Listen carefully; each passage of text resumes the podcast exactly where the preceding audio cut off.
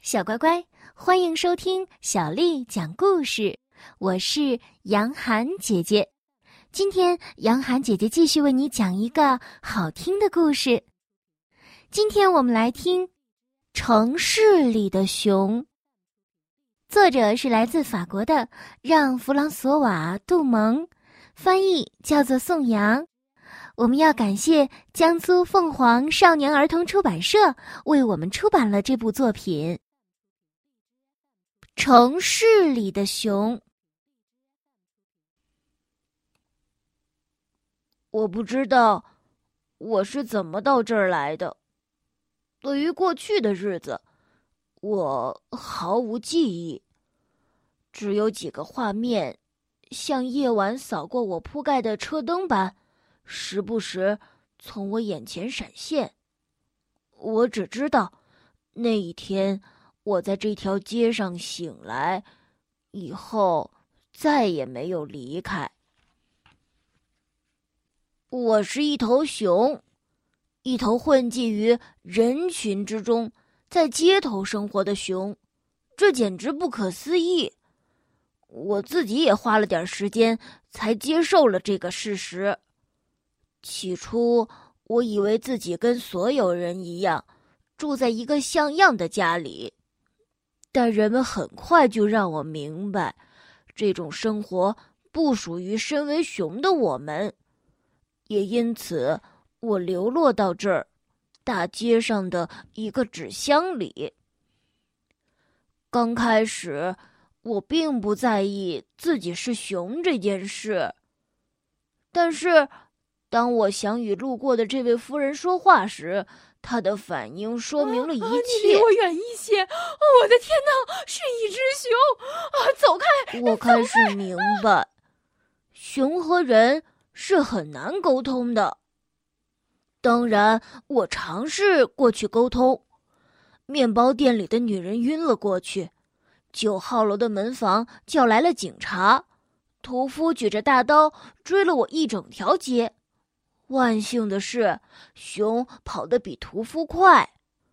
从那以后，我学会了沉默，也尽可能的将自己庞大的身子蜷缩成小小的一团。要填饱肚子，并不是很容易。食物是有很多，面包店里的羊角面包，巧克力蛋糕。肉铺中的牛肉香肠，杂货店一排排的罐头和蜂蜜，真是让我垂涎欲滴。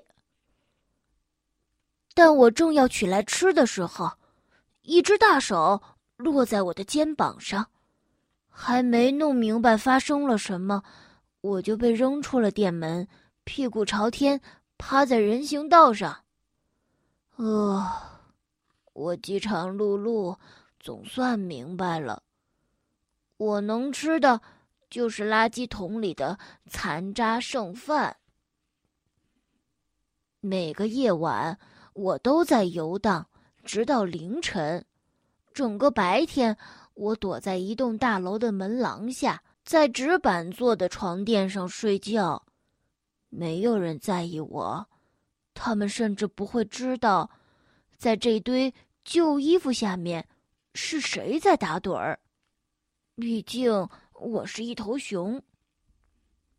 人们看到我的时候，总是一脸嫌弃。我想，闻上去一定是臭烘烘的。确实，我很久没有洗澡了，但那又怎么样？一头熊闻上去就该像头熊。他们走过时。会捂着鼻子。每天早晨，我坐在纸板上发呆，心情低落的，像是没有舔顺毛。我甚至已经无心去注意有没有人看我一眼。我沉浸在思绪中，为自己潦倒的生活而伤心。直到一个轻柔的声音把我唤醒。嗨，你为什么看上去那么悲伤啊？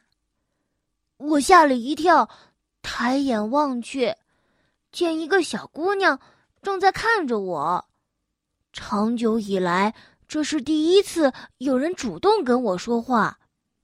我想起了之前那么多害怕我的人，于是只是摇了摇头。小姑娘笑了起来，往前迈了几步，说：“你看起来像个大绒毛玩具，可毛毛熊从来不会露出这么悲伤的表情呢。”我还没有来得及回答，他就被爸爸一把拉走了。我看着他们飞快的走远，走到街的那头，小女孩回过身来，从他的口型中，我读出了他说的话：“明天见。”第二天，他果真又出现了，而且是独自一个人，而我呢？干干净净，皮毛擦得油亮，纸板也收拾得整整齐齐。他对我微微笑着，走上前来，在我的耳边低声地说：“早上好，毛毛熊。”我的胸口暖融融的。这一刻，那难熬的寒冬仿佛已经离我远去。他一蹦一跳的上学去了，走在街角时。冲我轻轻的挥了挥手。今天，就和每个早晨一样，我在等着他。我知道，当他到来时，我的心会砰砰直跳，我生命中的阴霾会一扫而空，如同阳光穿透了云层。也许，我不过是一头迷失在都市中的熊。但我是小女孩的毛毛熊，这就够了。这就是城市里的熊的故事。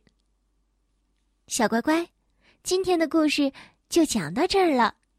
如果你想听到更多的中文或者是英文的原版故事，欢迎添加我们的微信公众号“爱读童书妈妈小丽”。接下来又到了我们读诗的时间了。今天我要为你读的是唐朝诗人罗隐写的《雪》。雪，唐，罗隐。晋道丰年瑞，丰年事若何。长安有贫者，惟瑞不宜多。雪，唐，罗隐。晋道丰年瑞，丰年事若何。长安有贫者，惟瑞不宜多。雪，唐，罗隐。晋道丰年瑞，丰年事若何。长安有贫者，惟瑞不宜多。小乖乖，晚安。